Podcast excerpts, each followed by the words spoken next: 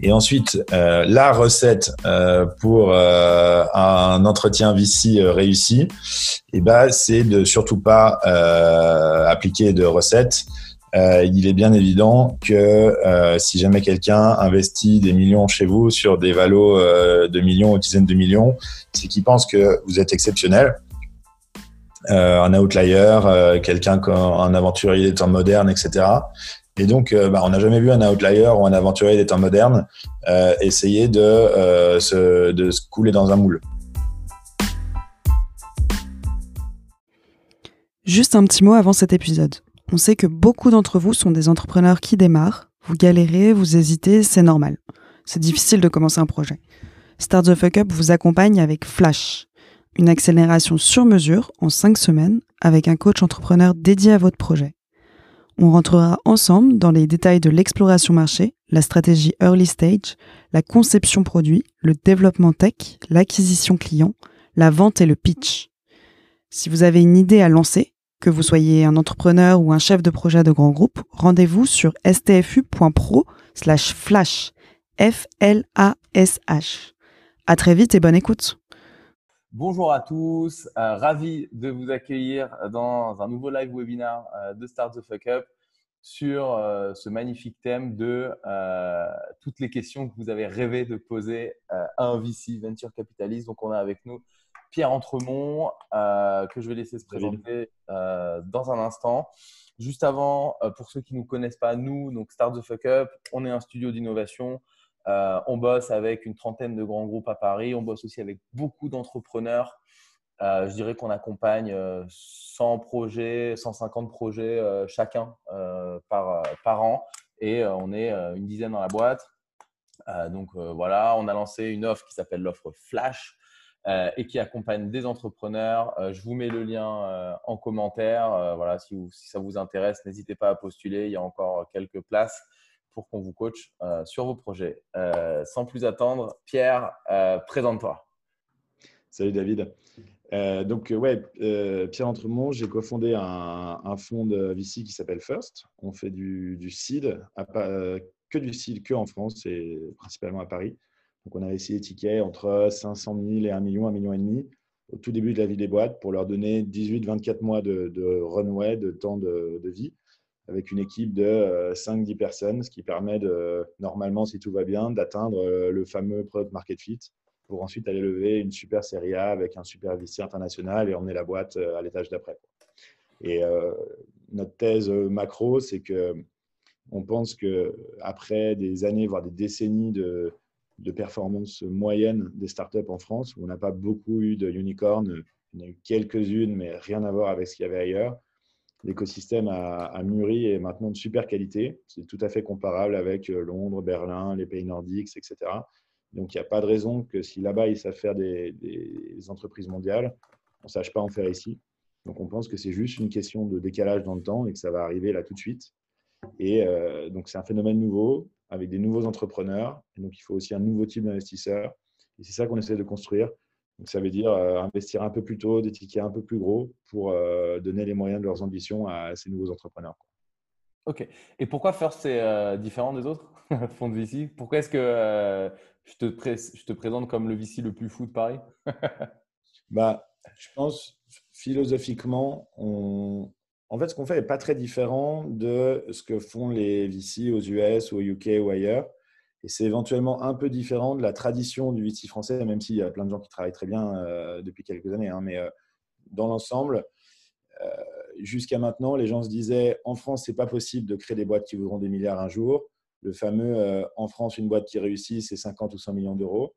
Du coup, on met des petits tickets, on demande aux boîtes d'être vite rentables, on essaie de limiter la casse au maximum parce que bah, quand le meilleur, le mieux que tu puisses faire, c'est une sortie à 100 millions à l'échelle d'un portefeuille. C'est pas comme ça que tu vas retourner beaucoup d'argent pour. Hein. Pour un entrepreneur, c'est différent. Et du coup, bah, il ne faut pas que tu aies beaucoup de casse parce que sinon, euh, sinon, à la fin, tu perds de l'argent.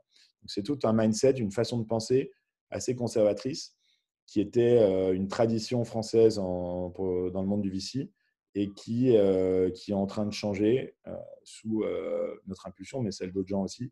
Et euh, nous, on pense très fort comme ça. Donc, c'est le contraire, c'est-à-dire c'est possible de créer des boîtes qui vaudront des milliards.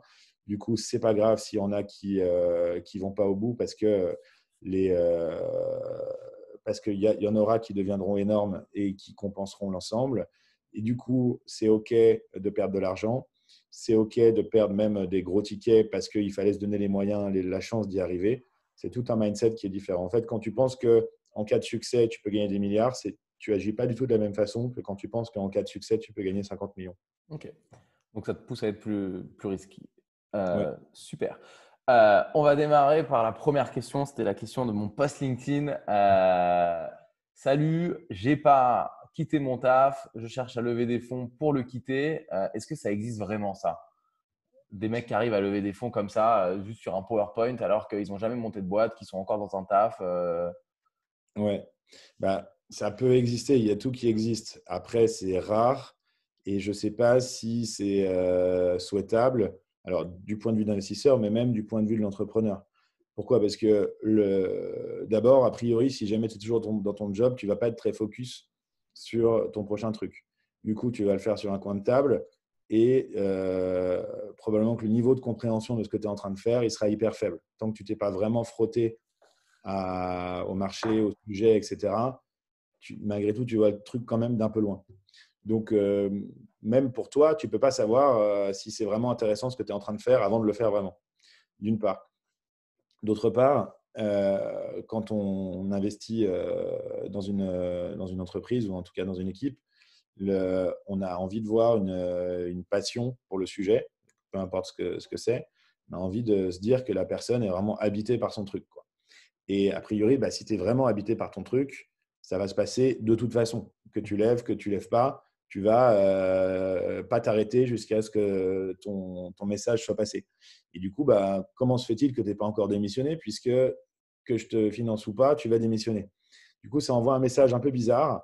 Et euh, d'autant plus qu'en France, on a la chance d'avoir tous les systèmes de chômage, etc., qui sont quand même hyper euh, favorables.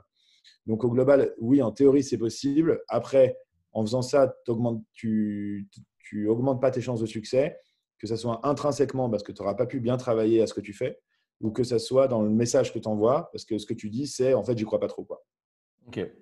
C'est possible. Euh, et, question euh, qui est reliée à ça, mais aujourd'hui, toi qui investis extrêmement tôt, mais aussi pour les autres, est-ce que tu vois beaucoup de levées euh, pré-produits sur des slides, etc., comme on a pu voir euh, avant, ça se faisait pas beaucoup plus avant, j'ai l'impression qu'aujourd'hui, c'est quoi ton, ton approche là-dessus? Bah, Alors oui, il y en a euh, fréquemment. Après, il faut voir euh, ce qu'on appelle, enfin, le mot slide. ouais. mais qui, qui lève Est-ce que c'est des mecs qui ont déjà un track record ou, ou est-ce que si tu n'as jamais lancé, tu peux?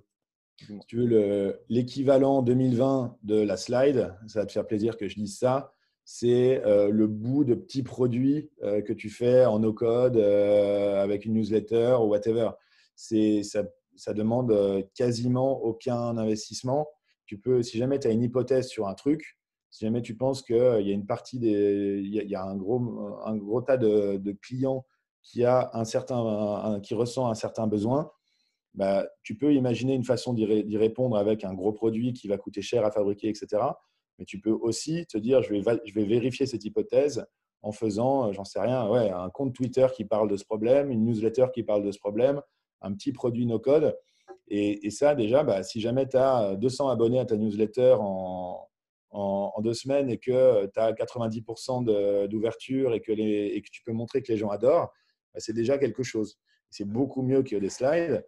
Et, euh, c'est, euh, alors, je ne sais pas si on appelle ça un produit ou pas, euh, moi, j'aurais tendance à penser que c'est, on ne peut pas encore parler de produit, mais c'est quelque chose. Donc, si vraiment tu n'as absolument rien, si tu dis juste j'ai une idée et c'est tout, là, ça va être dur parce que bah, déjà, tu n'auras pas pu montrer, euh, tu n'auras pas pu illustrer ton truc. Et ensuite, un peu pareil que pour l'histoire du job, la première question, c'est très facile, c'est très difficile de faire une boîte. En revanche, c'est très facile de faire une newsletter un truc comme ça.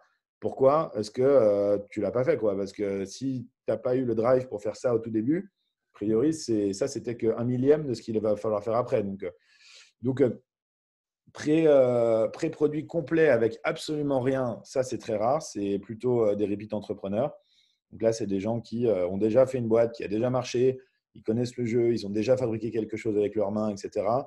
Et qui, a, qui a eu une ampleur. Et là, ils te disent, bon, bah, de toute façon, je vais être financé de toute façon parce que je suis hyper connu. J'ai déjà fait des trucs de ouf avec mes mains. Du coup, là, c'est juste un autre que je vais, que je vais faire. Et c'est à prendre ou à laisser. Tu me finances maintenant ou c'est jamais. Donc ça, effectivement, ça arrive, et, mais c'est plutôt avec les repeats.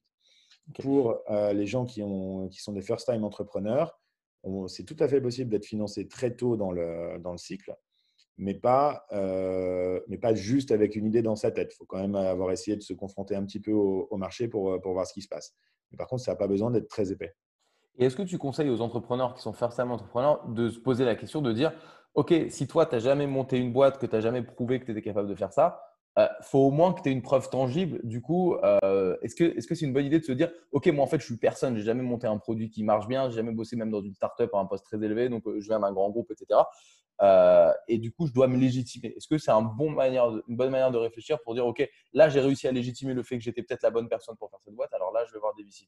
C'est un peu ça l'approche. Oui, bah, effectivement, si jamais, si on prend le cas de quelqu'un qui est jeune, qui n'a pas beaucoup travaillé, euh, qui a du coup, euh, à l'instant T, peu de compétences. Et c'est normal, il va en avoir après, mais au moment où on parle, il n'y en a pas beaucoup. Euh, même si on prend l'hypothèse que justement il va avoir une grande courbe de progression, qui va grandir très vite, très fort et qui va acquérir ses compétences, au jour 1, comment il peut. C'est la même question que lui peut se La question à se poser, c'est la même pour lui et pour les éventuels investisseurs. D'ailleurs, c'est est-ce qu'il a une chance d'y arriver? Lui aussi, ça l'intéresse de le savoir. Et pour, pour y répondre euh, partiellement et avoir en tout cas des éléments de réponse, se frotter au marché en se disant, moi, j'ai l'impression d'avoir une vue unique sur le monde qui, euh, et je pense que c'est ça qui va, qui va pallier à mon manque de compétences, etc., et qui va me permettre de démarrer. Cette vue unique sur le monde, bah, je vais peut-être vérifier qu'elle est vraiment unique en essayant de faire bah, justement un petit produit, un, newsletter, whatever. Vérifier ça, c'est clairement, euh, clairement une bonne chose.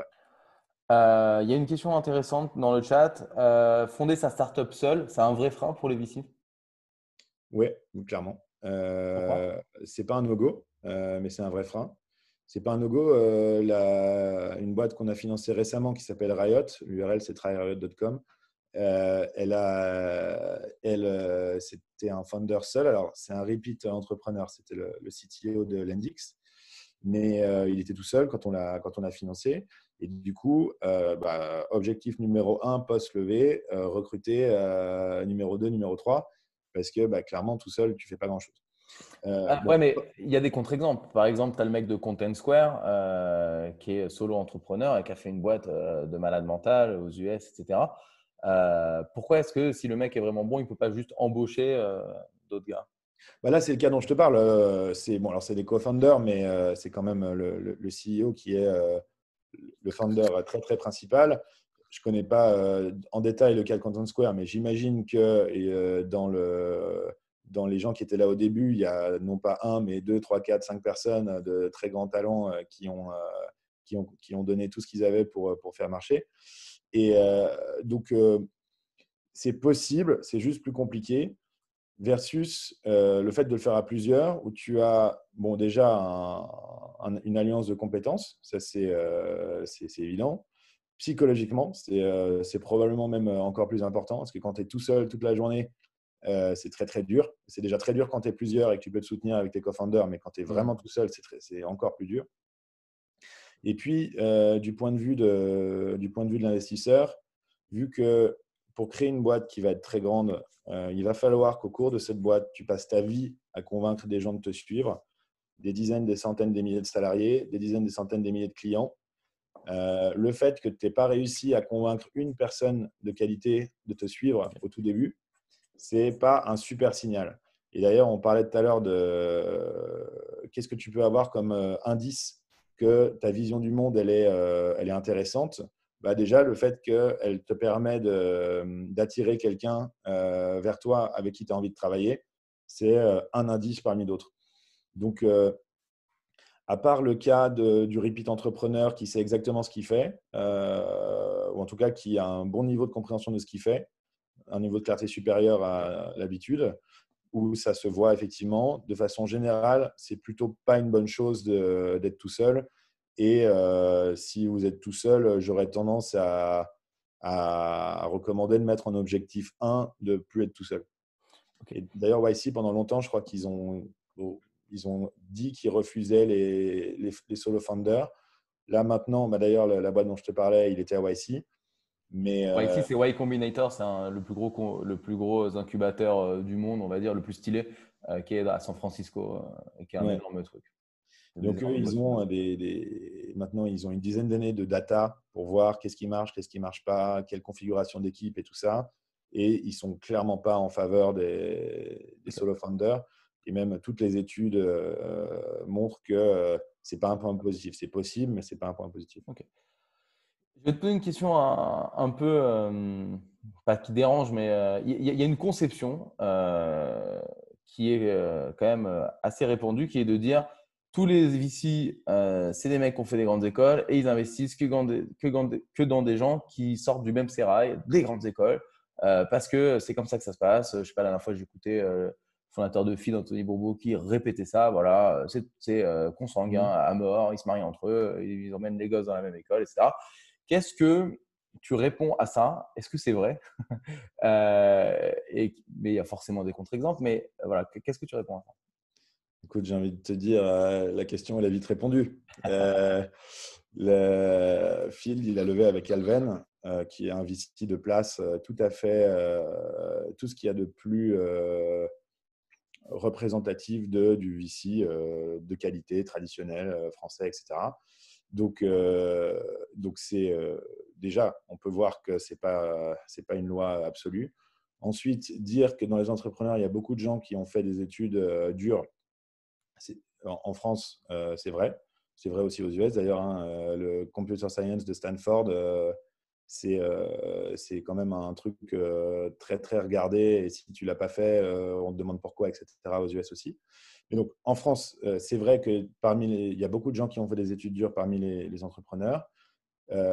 quelle causalité il faut voir là-dedans? Alors, si tu regardes avec un œil avec un œil euh, très critique, tu peux voir de l'endogamie sociale, peut-être. Euh, si tu regardes avec un autre œil, tu peux dire que euh, bah, au tout début, quand tu, quand tu dois te faire une opinion sur quelqu'un chez qui investir, tu as très peu d'éléments. Donc, tu essayes de voir dans sa personnalité, dans son passé, des moments où il a relevé des défis. les études dures, c'est un type de défi. et c'est vrai que c'en est un. c'est pas facile d'avoir l'X, whatever. Euh, donc, euh, c'est un type de défi et ça compte. Mais euh, il peut y avoir d'autres types de défis qui ont été relevés, qui sont tout à fait valides aussi et qui sont super. Ça peut être sportif de haut niveau.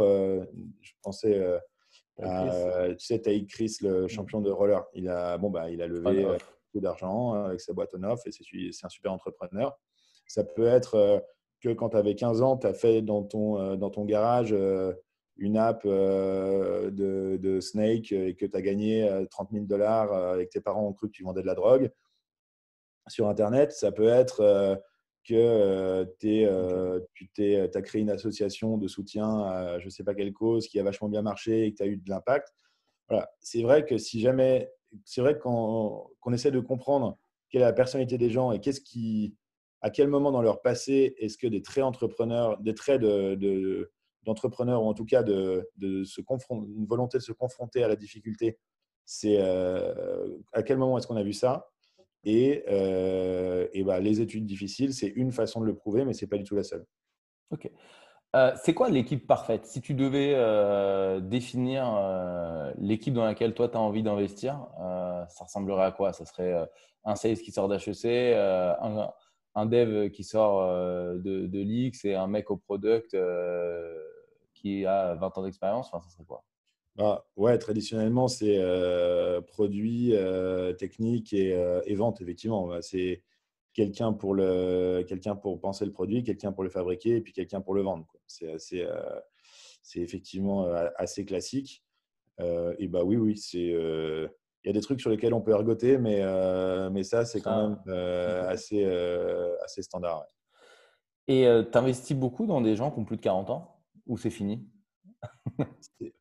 Euh, C'est rare. Euh, d'abord, on reçoit très peu de dossiers, euh, dans, on voit très peu de dossiers avec, des, gens qui, ont, plus de 40 ans. Le, ça nous est arrivé de, je pense à, je pense à deux cas. donc, c'est un peu la même réponse que pour les études. Quoi. La question qu'on se pose, c'est est-ce que la, comment on évalue la probabilité que la personne qu'on a en face de nous, elle réussisse à, grimper l'obstacle qu'elle va avoir devant elle, qui est de trouver le product market fit, et puis ensuite, il y en aura d'autres. Euh, et euh, bah, pour analyser ça, on pourrait, pour essayer d'évaluer ça, on peut faire que, euh, essayer parce qu'évidemment, on n'a pas la, on peut, se fier qu'à nous-mêmes et on n'a jamais parfaitement raison, évidemment. Bah, on essaye de, comprendre son parcours, qu'est-ce qu'il a fait avant, qu'est-ce qu'il a appris, etc. Alors, c'est vrai qu'il y a un truc qui rend ça plus difficile pour les gens qui sont un peu plus âgés, c'est qu'il y a moins la part du rêve. Quelqu'un qui sort d'école, tu peux te dire, ouais, ok, aujourd'hui, il connaît rien, euh, mais il va grandir euh, à x10 euh, tous les mois. Quelqu'un qui, a, qui est plus âgé, bah, tu peux regarder l'historique et, bah, et, si jamais il n'a pas grandi à x10 tous les mois, bah, c'est vrai que ça se voit plus. Alors que si ça se trouve, celui qui sort d'école, il s'apprête à avoir le même parcours. Donc il y a un peu moins la part du rêve. Mais pour autant, c'est tout. C'est évidemment pas un, un logo. Comment on valorise sa startup au tout début? Euh, on n'a on pas grand-chose. Euh, tu vois, par exemple, tu as cette fameuse newsletter euh, qui grossit et tout, mais comment tu valorises ta startup? On ne la valorise pas en fait. Le, moment, le moment où tu valorises au sens faire des calculs d'apothicaire, des multiples, des, des, des, des, trucs dans le genre, c'est quand la boîte commence à devenir grosse, a des clients, du chiffre d'affaires, que ça devient un actif. Et là, tu peux commencer à faire des calculs, à des multiples, etc. Donc, si je en c'est quoi ma valeur Du coup, comment je fais pour. Euh, au tout début, euh, ça fait pas de sens de faire des multiples parce qu'il n'y a rien à multiplier. Euh, quand tu fais 0 euros de chiffre d'affaires, tu peux multiplier ça par ce que tu veux, c'est quand même 0. Donc, le truc qui drive la valo, c'est plutôt le montant que tu lèves. Donc, en, très gros, très classiquement, évidemment, il y a tous les schémas intermédiaires, mais très classiquement, au tout début, dans les premiers mois, tu as besoin de entre 0 et 200 euh, 000 euros pour, euh, pour tester les premiers trucs. Tu n'as pas toujours besoin d'argent. Parfois, justement, il y a des trucs no-code et tout. Et si tu as des mmh. bons associés qui travaillent gratuitement aussi, euh, tu peux tout à fait le faire pour zéro. Mais donc, entre 0 et 200 000 euros. Et à ce moment-là, tu n'as pas envie de te diluer plus que 5 ou 10 parce que sinon, après, ça sera trop par rapport à tout ce qui va se passer dans la vie de la boîte. Et donc, du coup, bah, 200 000 euros sur 5 ou 10% de dilution, ça fait une valo entre 2 et 4 millions. Donc, c'est à peu près ça, euh, l'ordre de grandeur pour le début. La phase d'après, passer, mettons, les six premiers mois, quand tu as, un début, de, une esquisse de product market fit, tu l'as pas encore, mais tu as des pistes. Là, tu peux euh, lever un seed. Donc, euh, mettons, entre 500K et 1,5 million dans, dans ces eaux-là, suivant plein de facteurs. Et là, tu n'as pas, euh, pas envie de te diluer de plus de 15-20%. C'est un peu le standard pour, ce, pour cette phase-là. Du coup, si tu dis euh, entre 500 000 et 1 million euh, qui dilue de entre 15 et 20%, ça fait une valo entre 4 et 6 millions euh, à peu près. Mais ça veut dire que là, tu es en train de nous expliquer que quelqu'un qui va euh, chercher des fonds en pré-seed, par exemple, probablement auprès de Business Angel, etc., il a intérêt à se mettre une valo entre 2 et 4 millions euh, direct. Ah ouais, ouais, et même, il ne faut surtout pas qu'il fasse moins, en fait. parce que si jamais, tu, si jamais tu lèves sur une valo inférieure à 2 millions, même très peu d'argent, ça va te surdiluer. Tu vois, si jamais tu lèves, euh, si jamais tu lèves 50 000 à 20 ouais. Si, jamais, mettons que tu lèves ouais, 100 000 à, à, 2 millions, tu vas te, tu, vas te, tu vas te diluer de, de 5 et, euh, ou plutôt, mettons 200 000 à 2 millions, tu vas diluer de 10 et euh, alors que quelques mois plus tard, tu vas. 2 millions, en fait, justement, 2 millions, c'est la borne basse, ça va. Mais mettons à 1 million. Si jamais tu lèves 100 000 à 1 million, tu vas te diluer de 10% pour 100 000 balles. Et, c'est énorme, 10%. C'est, euh, ensuite, dans toute la vie de ta boîte, tu vas continuer à te faire diluer. Donc, ce n'est pas au début qu'il faut distribuer des points comme ça. Donc, 2 euh, millions, c'est bien. Enfin, je veux dire, c'est une borne basse. Et si tu fais moins, et, si, si tu es à moins, tu mets en danger en fait la suite de ta boîte voir tu peux, si jamais tu te, en gros, si jamais tu t'arrives à la série A diluée à plus que 30%, significativement plus que 30%, bah, tu es très très mal parti en fait. Et il y a beaucoup de VC qui ne voudront pas financer pour cette raison-là uniquement, quoi, peu importe le reste. Donc, euh, mais la bonne nouvelle, c'est que les gens qui connaissent bien le, le marché, euh, ils n'essaieront pas de te faire faire autre chose que ça. Ils n'essaieront pas de te dire euh, une valo de je ne sais quoi, 500 000 euros, j'en sais rien.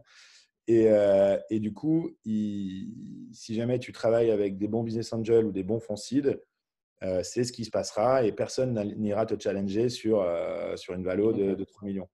C'est le cas où il y a des gens qui te proposeront autre chose.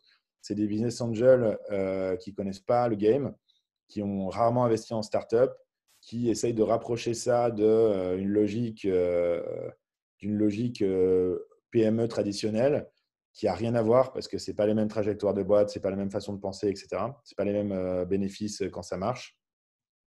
Et euh, ces gens-là, il faut plutôt les éviter ou au moins les faire investir en même temps que des gens qui connaissent bien le marché euh, pour qu'ils n'aient pas leur mot à dire et qu'ils fassent comme tout le monde. Quoi.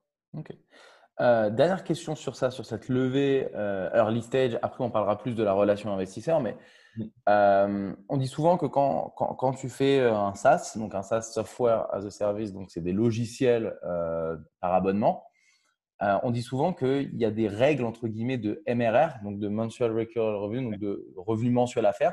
Est-ce que c'est vrai? Et euh, combien, par exemple, quelqu'un qui a lancé son SaaS voilà, avec ses deux associés, ils se sont chauffés, ils ont fait un truc qui commence à tourner. À partir de combien de MRR il faut, euh, on, peut penser à lever des fonds voilà. Est-ce qu'il est qu'il y a des, bornes à avoir en tête là-dessus?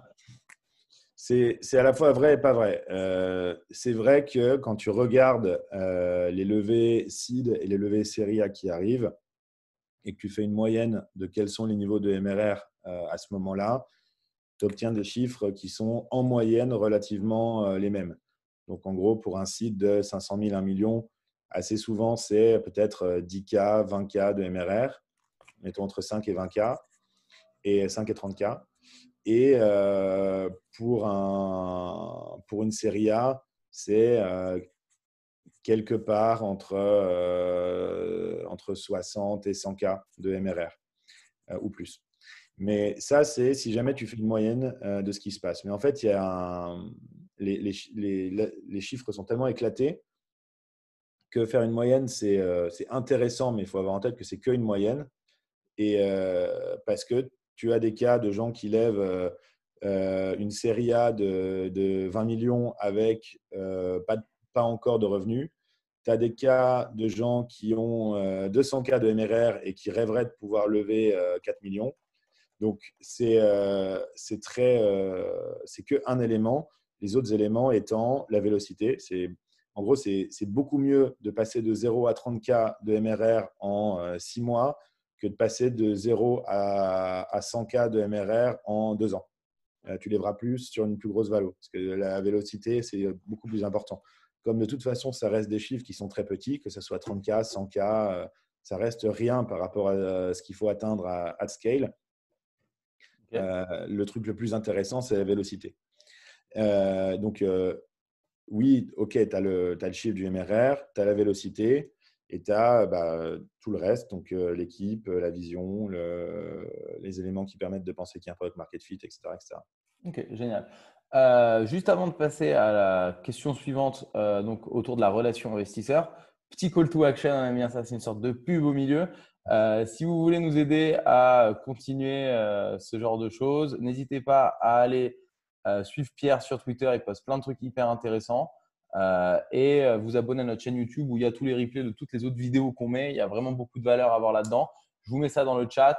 Euh, voilà, n'hésitez pas à vous abonner à la fois à notre chaîne YouTube et au Twitter de Pierre. Merci. la pause est terminée. on va parler maintenant de la relation qu'on doit avoir avec un investisseur. Enfin, juste avant pour faire un peu le, la connexion avec ça, on dit souvent que ça sert à rien de contacter des VC, même s'ils ont des sites euh, là-dessus. Euh, qu'est-ce que tu en penses? Est-ce que faut, ça sert à rien? Voilà, faut se faire chasser par son VC, sinon de toute façon, il ne va jamais investir chez toi. Euh, comme tu proposes un tableau à Galerie d'Art, ils vont jamais te l'apprendre. je pense que effectivement, les VC ils passent leur vie à chercher des boîtes dans lesquelles investir. Ils regardent tout ce qui se passe tout le temps, etc. Donc, si jamais tu fais quelque chose qui est intéressant et qui a l'air intéressant vu de loin, il y a forcément des gens qui vont te, te pinguer. Et, ça, c'est un, des éléments qui peuvent te permettre de penser que si jamais tu essayes de lever de l'argent, euh, ça, euh, a une chance ça a une bonne chance de bien se passer. Euh, néanmoins, ça peut être utile d'en contacter, de faire un process, etc. Mais peut-être, mais justement, quand tu as la conviction que là, ce que tu es en train de faire est suffisamment intéressant pour justifier une levée de fonds.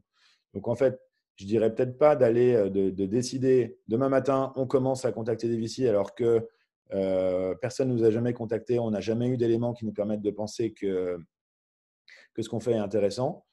C'est toujours possible, bien sûr, mais euh, mais euh, il y, y, y, a des chances qu'il y ait des raisons pour lesquelles tu ne te sois pas fait pinguer. En revanche, si jamais tu te fais pinguer par un, deux qui te disent on aimerait bien creuser, avancer, etc., ça peut faire du sens de se dire bon, bah, du coup, je vais en contacter 3, 4, 5, 6 autres euh, pour euh, faire un process un peu plus euh, compétitif et voir ce que les uns et les autres ont à dire. Mais tu prends. pardon, vas-y, excuse-moi. Étant donné que, mais j'ajouterais quand même on top à ça que bon, c'est très bien de vouloir faire monter la valo ou de mettre en compétition, mais si jamais tu as un investisseur qui comprend à fond ce que tu fais, euh, qu'il est, euh, que tu t'entends bien avec lui, qu'il avance avec toi et que la relation est de qualité, qu'il y a une confiance qui s'installe, etc. Euh, Marocco, c'est d'avancer. Mmh. Évidemment, si jamais il te fait une proposition qui est OK financièrement, Marocco, c'est d'avancer. Et ça ne fait pas forcément de sens dans ce cas-là de vouloir absolument faire la compétition. Tu ne penses pas que tu prends quand même le risque, si tu te fais pinguer par un ou deux VC juste parce que voilà, vous investissez peut-être dans même pas 1% des boîtes que vous allez voir, euh, de juste perdre ton temps parce que voilà, ton ego a été flatté par le fait qu'il y a un ou deux VC qui a voulu, faire qui a voulu prendre un café avec toi et que du coup, tu vas commencer à contacter 5-6 VC et donc perdre euh, deux semaines à aller pitcher un peu toute la terre, peut-être faire un deuxième ou un troisième rendez-vous et au final, au tout début de ta boîte, tu oublies de penser à tes clients, tu oublies de continuer à faire tes ventes et c'est pour ces mêmes raisons qu'ils vont te dire non, je ne vais pas investir parce que tu as vu, on s'est parlé il y a un mois, tu n'as pas augmenté tes ventes, etc. Ouais, ouais, tu as raison.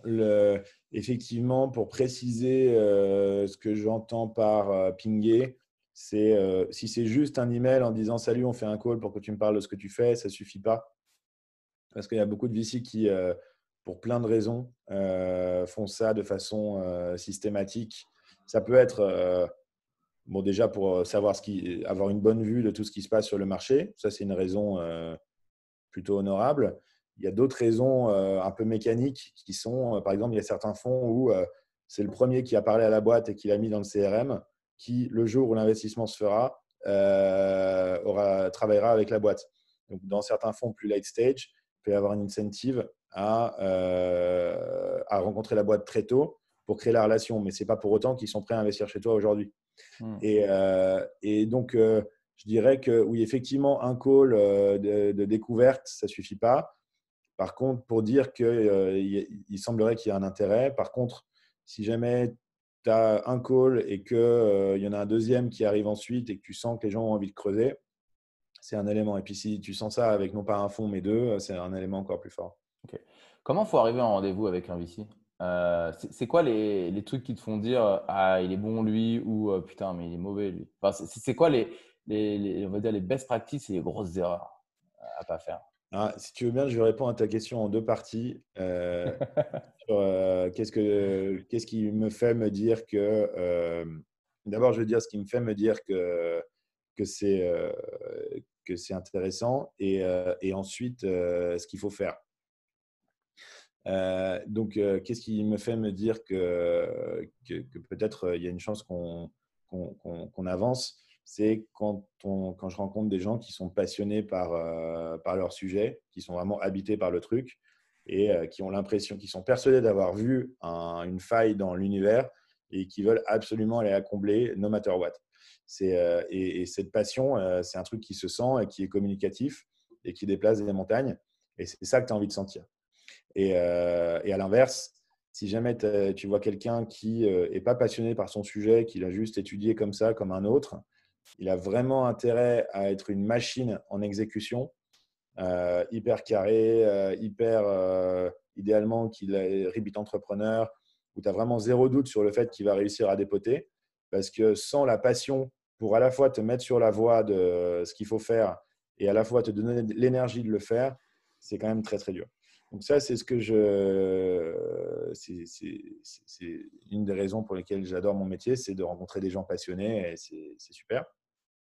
Et ensuite, euh, la recette euh, pour euh, un entretien VC réussi, eh ben, c'est de surtout pas appliquer de recettes.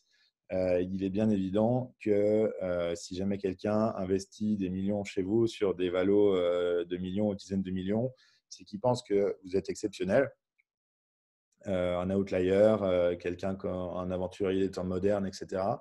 Et donc, bah, on n'a jamais vu un outlier ou un aventurier des temps modernes euh, essayer de, euh, se, de, se, couler dans un moule. C'est juste le. Soyez vous-même. Soyez vous-même comme une rockstar. Quoi. Au final, la rockstar va essayer d'être personne à part lui-même et de s'imposer. Quoi. Exactement. Et c'est un très bon parallèle parce que pour autant, la rockstar, elle n'est pas naturelle. Enfin, elle, a, sa façon, elle, de ne pas être naturelle parce qu'elle force le, euh, le, naturel.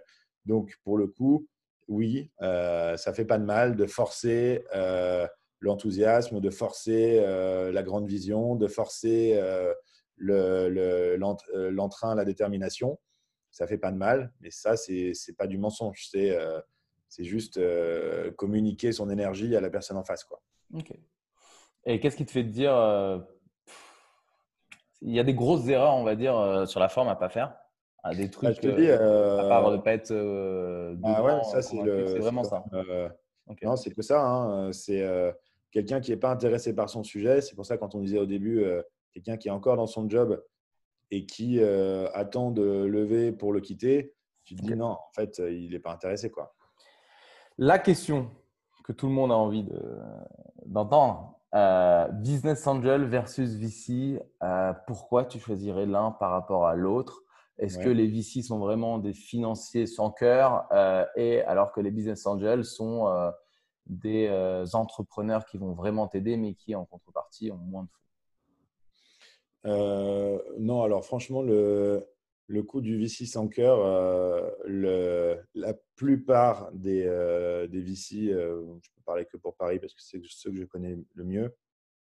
Évidemment, il y a toujours des exceptions, mais dans l'ensemble, même ceux qui, qui ont les travers que je, que je reprochais au début, c'est quand même des gens au global des gens bien, euh, qui ont envie d'aider, euh, qui sont sympas, euh, qui adorent les entrepreneurs, qui adorent l'innovation. Qui, voilà. Donc le coût du VC sanguinaire financier, c'est, je ne sais pas d'où ça sort parce que c'est enfin, sur, sur, sur, peut-être, j'en sais rien, 50 VC à Paris, je ne sais pas combien il y en a.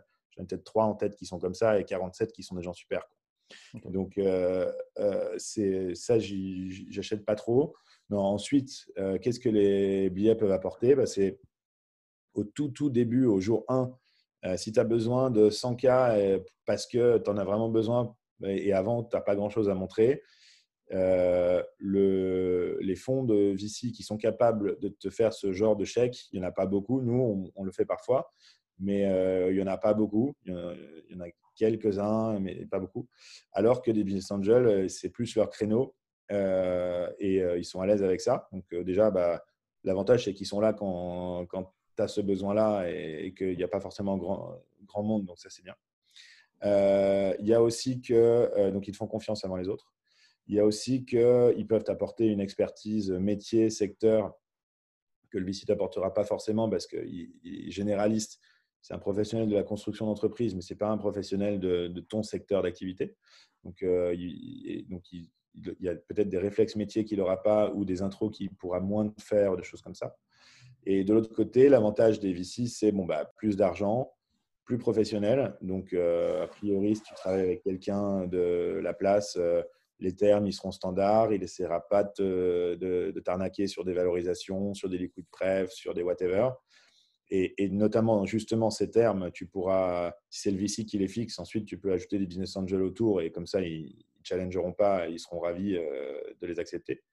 Et, euh, et puis des, connexions différentes euh, que peut apporter le VC aussi, bah, notamment les VC du prochain tour, des candidats qu'il a pu croiser en prenant des cafés à recruter.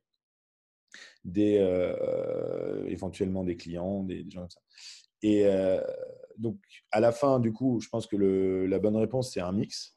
C'est nous, c'est ce qu'on fait d'ailleurs, ce qu'on préfère faire quand on, investit, y compris très tôt, c'est être en lead, mais avoir avec nous des business angels. C'est pas pour l'argent, pas les, si on fait un ticket par exemple de 600 000 euros, ce qu'on aime bien faire, c'est par exemple mettre nous 500 ou 550 000 et laisser 50 ou 100 000 de place pour des business angels. Et si jamais il n'y a pas de business angels, c'est pas grave, on fait tout. mais c'est l'occasion de faire, de mettre des bonnes fées autour de la table qui parleront de la boîte en bien, qui peut-être auront une, ou deux intros à faire, qui auront deux, trois réflexes intéressants. Et donc ça, c'est la bonne alliance, je pense, des deux mondes. Euh, mais du, du coup, euh, un, des trucs qu'on reproche souvent aux VC, enfin, qu'on entend, c'est de dire c'est pas des entrepreneurs, euh, ils te disent qu'ils vont t'aider, mais en fait, à part du fric, ils vont rien t'apporter. Peut-être ils ont deux trois contacts de coach ou je sais pas quoi pour t'aider à mieux structurer ta boîte, mais c'est tout. C'est pas de la smart money, ça n'existe pas. Qu'est-ce que tu réponds à ça? Voilà, c'est quelque chose qu'on entend souvent. Ouais, carrément. Bah, je suis euh, partiellement d'accord. Euh, je m'explique. Le... Bon, évidemment, le premier truc euh, qui est apporté, c'est bah, justement du smart money, c'est-à-dire de l'argent clean. Donc, qui va vite, qui te fait pas 42 meetings, qui te fait pas perdre 42 meetings pour au final dropper, qui te fait des termes clean, une dilution OK, une term sheet OK, etc. Euh, au bon moment, à la bonne valeur, etc. Ça, c'est déjà pas si mal. Euh, euh, c'est une valeur en soi. ensuite, le, les autres choses que, que ça apporte, c'est bah, nous, le but du jeu, c'est d'aider à, recruter, alors avec de l'argent et aussi avec les, des candidats qu'on peut avoir croisés ou quand tu as besoin d'aide pour convaincre un candidat de rejoindre bah, le fait qu'il euh, y ait de l'argent, mais aussi le VC de la boîte qui euh, lui donne sa vue sur la boîte, ça peut aider. il y a recruter, il y a prendre les bonnes décisions euh, à des moments clés, genre bah, justement à quel moment est-ce qu'on recrute tel profil, est-ce qu'on continue à creuser telle piste ou, ou telle autre pour trouver le product market fit. ensuite, il y a lever le tour suivant. donc, optimiser pour que euh, à horizon 18-24 mois, euh, il y a une super belle levée qui se passe avec un super beau VC euh, du tour mhm. d'après. Et tu conseilles de toujours écouter les conseils des VC ou il y a des fois où justement il n'y a qu'un entrepreneur qui est capable de savoir ce qui est bon pour sa boîte? Ouais, le, je finis mon quatrième point, je te réponds le, et, quatrième point qui est hyper, hyper important, c'est le, soutien psychologique. Parce qu'une entreprise, ce n'est pas une famille, c'est plutôt une équipe de sport. Donc, quand il y a un joueur qui n'est pas au bon, endroit sur le terrain, il faut le remplacer. Et euh, c'est dur, euh, c'est triste, mais c'est comme ça. Mais par contre, euh, la relation entre l'entrepreneur et l'investisseur, ça, c'est plus une relation de type famille parce que tu ne peux pas changer. Tu es dans le même bateau et c'est pour le meilleur ou pour le pire. Et donc, des gens avec qui tu as ce type de relation où tu peux tout dire parce que bah, de toute façon, même si c'est la catastrophe, il n'y a, pas de, a pas de web hack. Donc, il faut trouver des solutions ensemble. Euh, il n'y en a pas tant que ça. Tu as tes co-founders et euh, ton investisseur s'il fait bien son travail. Et c'est à peu près tout. Éventuellement tes potes, mais bon, tu ne peux pas trop en parler. Donc ça, c'est un vrai rôle euh, de coach, de soutien psychologique. Et alors, ensuite, sur ce qu'il faut écouter CVC, bon, sur la levée du tour suivant, c'est assez technique. et donc, plutôt oui. En, en, revanche, prendre les bonnes décisions. Non, non, il ne faut surtout pas. il faut écouter euh, la vie euh, pour l'intégrer à son algorithme de décision, mais il faut surtout pas écouter de façon aveugle. Euh, ça serait une erreur grave. Donc, il faut juste le prendre comme un élément d'information venant de quelqu'un qui a un angle, une vue différente de, la tienne et plutôt un bon niveau d'information parce qu'il network beaucoup, il voit beaucoup d'autres boîtes, donc il mutualise les connaissances.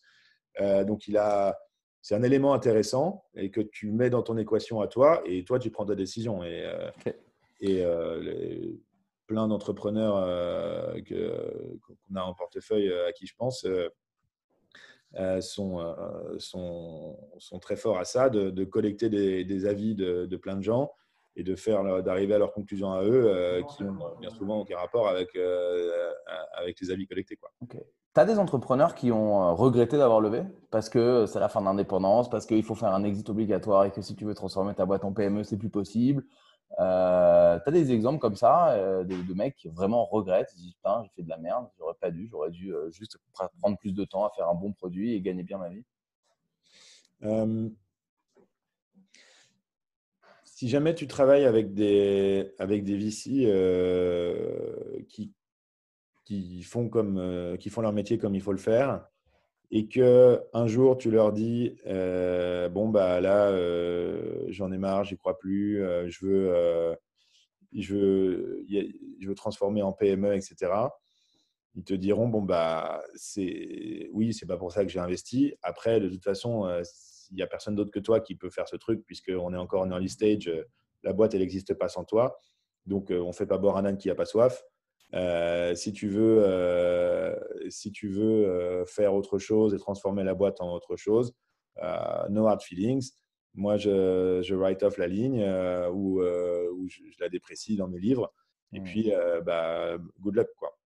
Ça, c'est la réaction que tu es en droit d'attendre. Alors, évidemment, si jamais un, un, entrepreneur chez qui on a investi dit ça, ça ne nous rend pas content. Mais bon, bah, c'est la vie. Tu n'investiras plus jamais chez lui. Il est grillé dans le monde, entre guillemets, non? Bah, faut que je, bah, faut que je comprenne, euh, faut que je comprenne sa démarche. Il n'y a jamais de truc absolu, mais il faut comprendre sa démarche parce que si jamais, a priori, s'il prend cette, imagine, si jamais il a une boîte qui grandit bien, euh, il décide que euh, c'est trop intense et qu'il préfère convertir en quelque chose de plus, de plus stable parce qu'il a envie d'une vie calme si jamais six mois après, il revient me voir et qu'il me dit En fait, j'ai envie d'aller à la guerre, euh, j'ai envie de la fusée, etc. En vrai, pourquoi pas, mais juste je veux comprendre ce qui s'est passé dans sa vie entre temps. Quoi. Ok. Très, très clair. Euh, combien ça se paye euh, un, entrepreneur qui lève des fonds? Il y a des règles là-dessus? Ouais, bah c'est, c'est, c'est rarement un sujet. le, le but, c'est que euh, l'entrepreneur, il est, euh, il est tout son cerveau à dédier à sa boîte et qu'il euh, n'est pas à se demander comment il fait pour manger le soir. Quoi. Donc, c'est pas du tout choquant. un salaire de. évidemment, quand si tu as levé 100K, c'est compliqué, mais après un seed, un salaire de 50, 60K pour, pour vivre à Paris sans trop se poser de questions, ce n'est pas, pas choquant. et puis ensuite quand la boîte grossit, etc., le salaire peut augmenter un peu. Ça atteint quand même rarement de niveau stratosphérique parce que c'est pas le but, c'est de permettre à l'entrepreneur de ne pas avoir de soucis d'argent. C'est pas de le rendre riche comme ça. C'est l'equity qui est faite pour ça. Mmh. Donc c'est assez rare de voir des salaires qui sont significativement au-dessus de 100K. Euh, même en série A, série B, série C, ça arrive, mais souvent euh, c'est assez fréquent qu'il y ait des salariés beaucoup mieux payés que, que le CEO.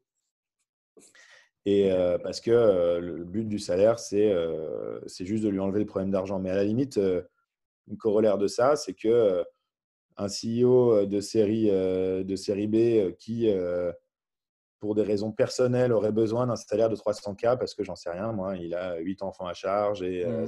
sa vie est un enfer, ça dérangerait personne de lui donner ce salaire-là. C'est plus. il peut cash out sur une levée aussi. Il peut prendre un ou deux millions sur une levée. Ouais.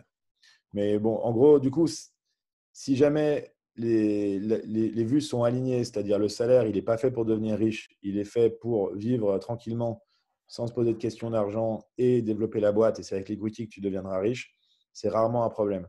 Effectivement, il y a deux cas où ça devient, où, ça devient un problème. Le premier, c'est quand la boîte va pas bien et que le founder se dit Ok, là, je ne toucherai aucune, aucun pognon avec, avec l'equity. Du coup, euh, je me refais en salaire et j'essaye de forcer un gros salaire parce que c'est tout ce que je retirais de cette boîte. Donc là, forcément, tu imagines que c'est des conversations qui ne sont pas agréables. Et, euh, et l'autre cas, c'est, euh, mais c'est un cas qui est assez rare pour des startups quand même, c'est euh, quand la boîte est profitable, fait de l'EBITDA, et, et, du coup que le founder, il dit, bah, cet EBITDA, il est à moi, c'est ma boîte, je, veux, je veux me le sortir en dividende. et que l'investisseur peut dire, bah ouais, mais du coup, il faut aussi me donner des dividendes à moi parce qu'il n'y a pas de raison de faire sortir de la boîte de l'argent que pour toi. Donc ça, c'est des, des, discussions qui peuvent avoir lieu. Mais c'est très rare. Et nous, dans notre portefeuille, on n'en a pas parce que les boîtes dans lesquelles on investit, elles n'ont pas vocation à être profitables avant un long moment. Quoi. Ok. Et tu as déjà vu des, PME euh, qui décident à un moment euh, soit de euh, faire un spin-off d'une de ses activités et d'aller lever des fonds? Tu vois, un entrepreneur qui a déjà une boîte à côté et qui voudrait aller lever des fonds, ou alors qui décide de complètement pivoter sa boîte à un moment au bout de 3-4 ans euh, pour la transformer en startup, par exemple, comme mm. euh, on a pu voir avec Doolittle, par exemple, je donne cet exemple-là. Tu vois ça fréquemment euh, Je pense que dans ce cas-là, il leur faut l'accompagnement d'un super cabinet de conseil.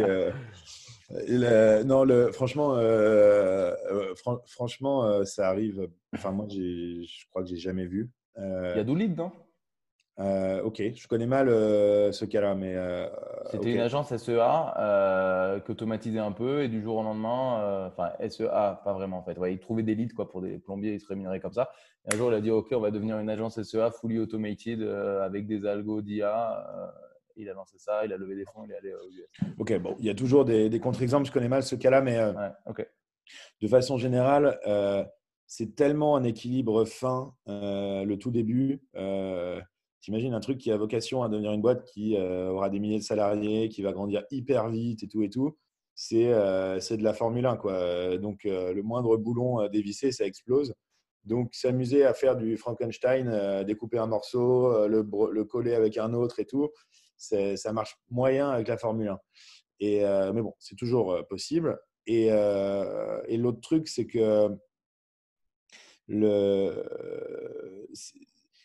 c'est assez euh, difficile, je pense, quand tu as été pendant longtemps avec un certain logiciel de croissance à un certain rythme, d'un certain type de réflexe, de basculer dans un autre set de réflexes qui a rien à voir, de euh, grandir tous les risques. Et euh, s'il y a des trucs qui cassent, c'est pas grave, on trace. et c'est juste deux mindsets complètement différents. Et évidemment, tout est toujours possible, mais le passage de l'un à l'autre, je pense, c'est vraiment pas évident. Et tu as déjà vu des entrepreneurs qui ont fait des belles PME, qui les ont vendues et qui ont voulu lancer leur startup pour s'amuser après ou ça, ça n'existe pas non plus? Parce que tu as perdu la niaque tu as fait ta euh, première revente, tu vois, tu as pris 10 millions. Euh, c'est marrant, euh, je constate que j'ai jamais, que jamais vu ça. Je me suis déjà fait la réflexion. Les, pourtant, effectivement, ça serait tout à fait. je, n'explique pas ça, je n'ai pas vraiment d'explication à ce phénomène.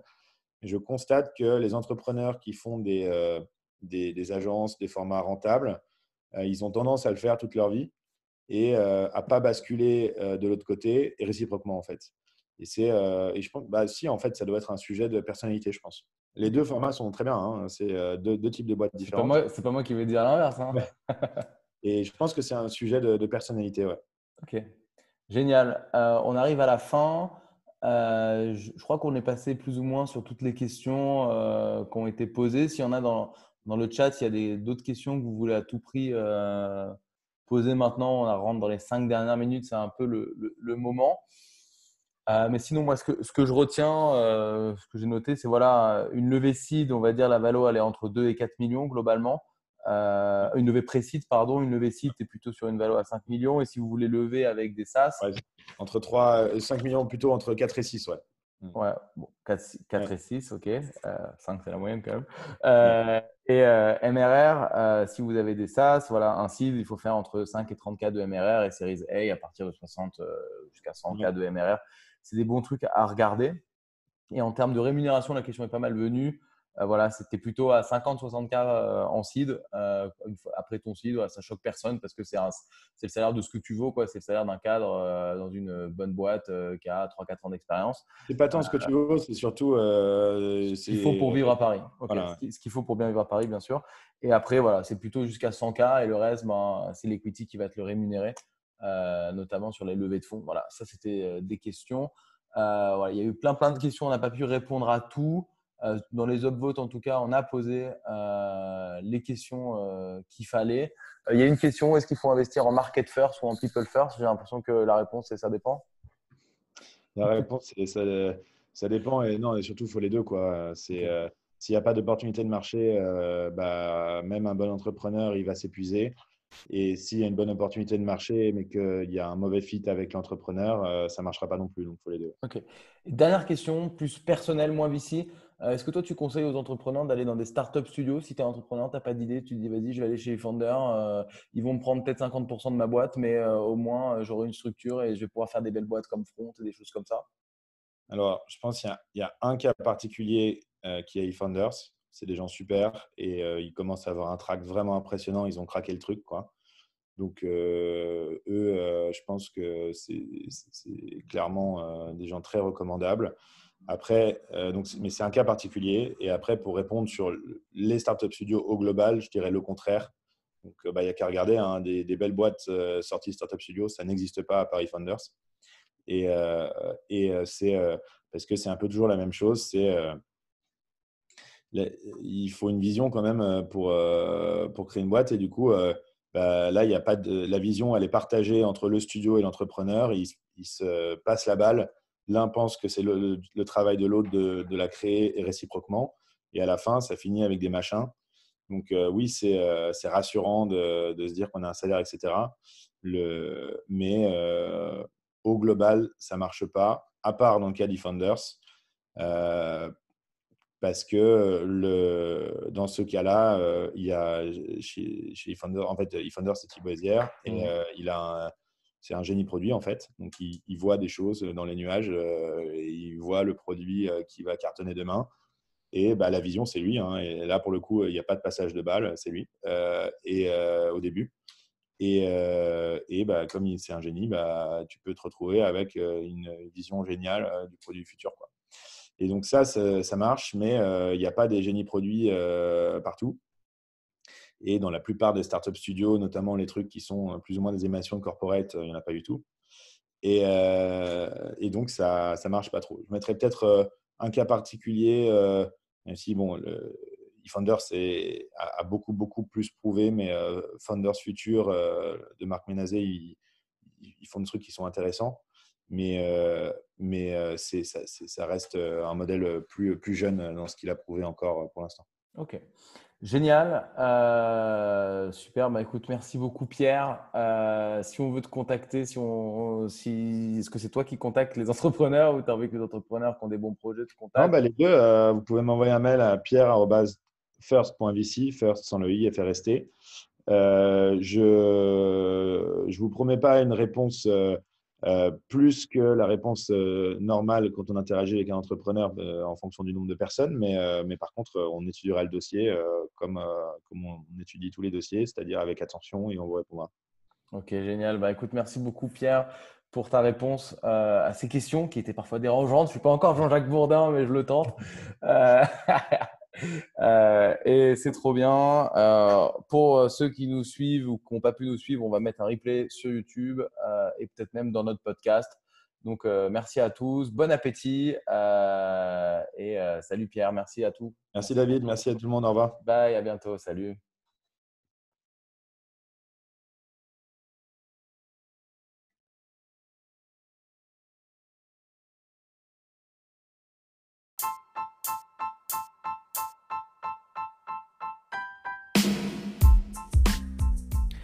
Si vous êtes arrivé jusqu'ici, c'est sûrement que l'épisode vous a plu. Merci de le partager autour de vous et de nous mettre une note 5 étoiles avec un joli commentaire, ça va énormément nous aider à faire connaître le podcast. Aussi, si vous avez des besoins en accompagnement sur vos projets innovants, n'hésitez pas à contacter Start the Fuck Up, on saura s'occuper de vous. Il suffit de nous écrire à contact at stfu.pro. Au nom de toute l'équipe, je vous dis à très bientôt.